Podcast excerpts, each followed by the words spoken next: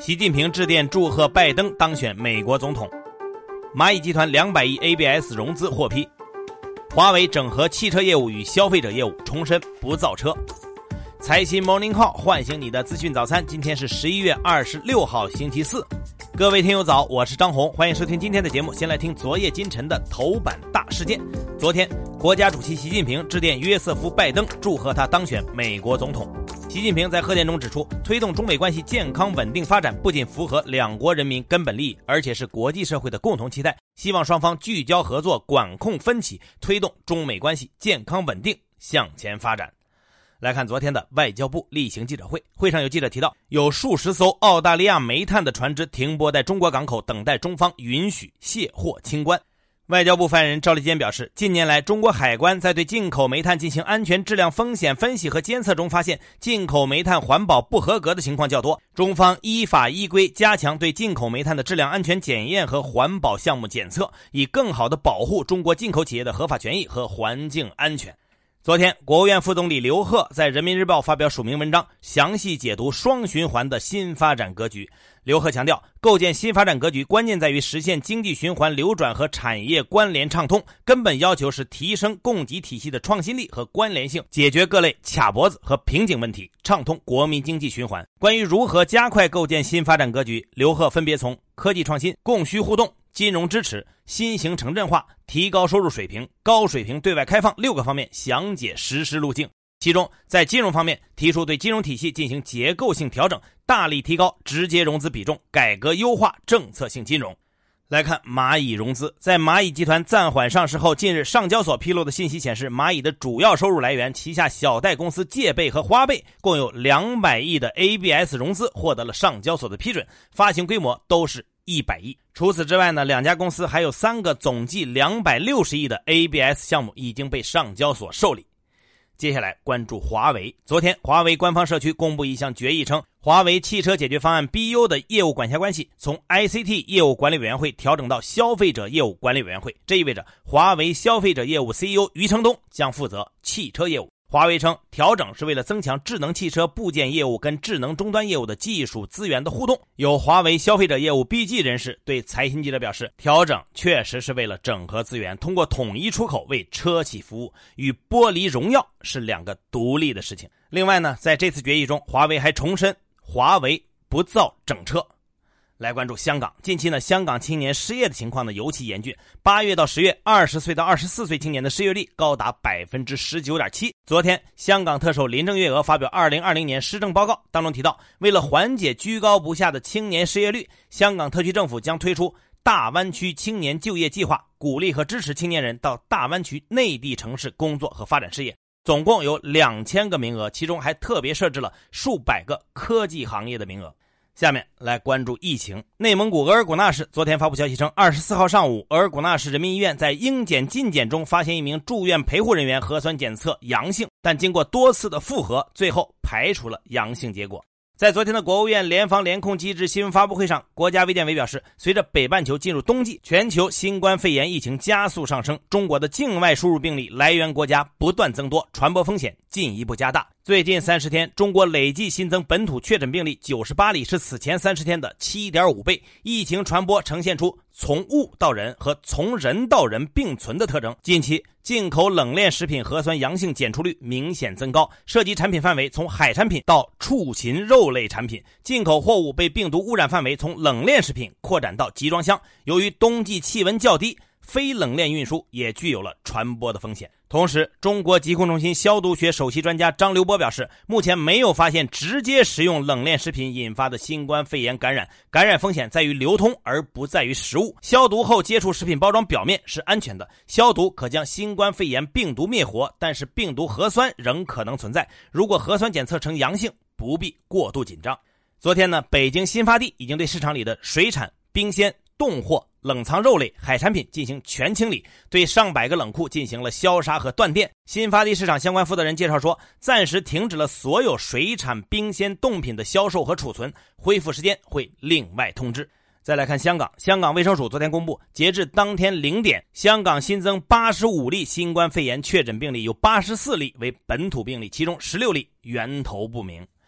国际方面，根据美国约翰斯霍普金斯大学统计数据，截至今天凌晨五点二十六分，全球新冠肺炎确诊病例已经超过六千零一十八点六万例，累计死亡病例超过一百四十一点七万人。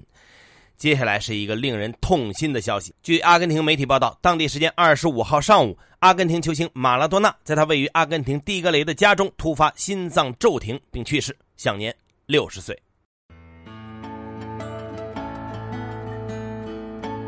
好，接下来关注今天的财新说：公共官员如何提高预算能力建设？中央财经大学教授王拥军认为，首先要向书本学习，特别是选择专业知识含量丰富密集的公共预算与财务管理书籍来阅读；其次，要向社会学习，公共官员要通过观察和思考社会是如何运转，以获得有助于提高预算能力的认知；再者，要向自然学习，公共官员要能兼容良性竞争和有效合作，以更好地理解预算系统的有效运转。最后要向专家学习，专家拥有比官员更多的专业知识，官员则比专家拥有更多的经验知识。因此，学习不应是单向的，专家与官员要相互学习，以取长补短。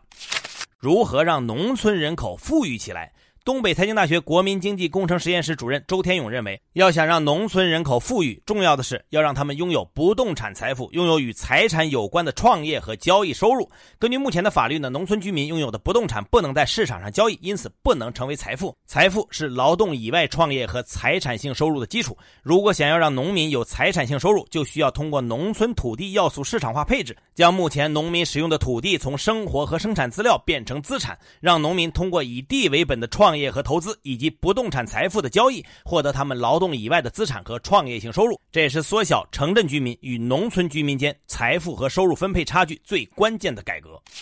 强势出口会到什么时候？长江证券首席经济学家武哥认为，随着全球其他国家供给能力逐步恢复，中国生产能力率先修复的优势将会减弱。在前期明显上升之后，中国出口占世界的份额也将趋于收敛，行业层面同样会显现出产品出口份额收敛的态势。展望未来，明年上半年中国出口将在低基数下呈现较高的同比增速。下半年，随着海外供给能力增强，出口也有望高位回落。虽然人民币升值会给出口带来一定的压力，但贸易摩擦缓和、区域协定融入在一定程度上有利于扩大外需。预计明年出口增速的整体中枢有可能达到百分之六左右，比今年高出约五个百分点。更多专家观点，请收听财新 FM。你可以通过财新 App 右上角的小耳机找到我们。接下来是一线短消息，看看今天有哪些重要资讯不容错过。国务院办公厅公布明年部分节假日的安排，其中元旦放假三天，春节放假七天，劳动节放假五天。商务部表示，本月九号，阿根廷对原产于中国的摩托车链条启动反倾销调查。市场监管总局将进一步加强汽车远程升级技术召回监管，严格处理违法行为。生态环境部等四部门发布公告，全面禁止以任何方式进口固体废料。公告自明年一月一号起施行。近日，广电总局发布通知，要求网络秀场直播、电商直播节目不为劣迹艺人提供公开出镜发声的机会。深交所发行规范委发出倡议，提高新股定价市场化水平，从源头提升上市公司质量。北京市就地方金融监督管理发布二审稿，明确任何单位或个人未经许可，不得设立地方金融组织，不得从事相关金融活动。北京市出台新政，规定本科及以上应届毕业生入职养老服务行业将分三年发放六万元的入职奖励。厦门出台政策，对部分申请保障性租赁房的家庭提供百分之四十到百分之九十不等的租金补助。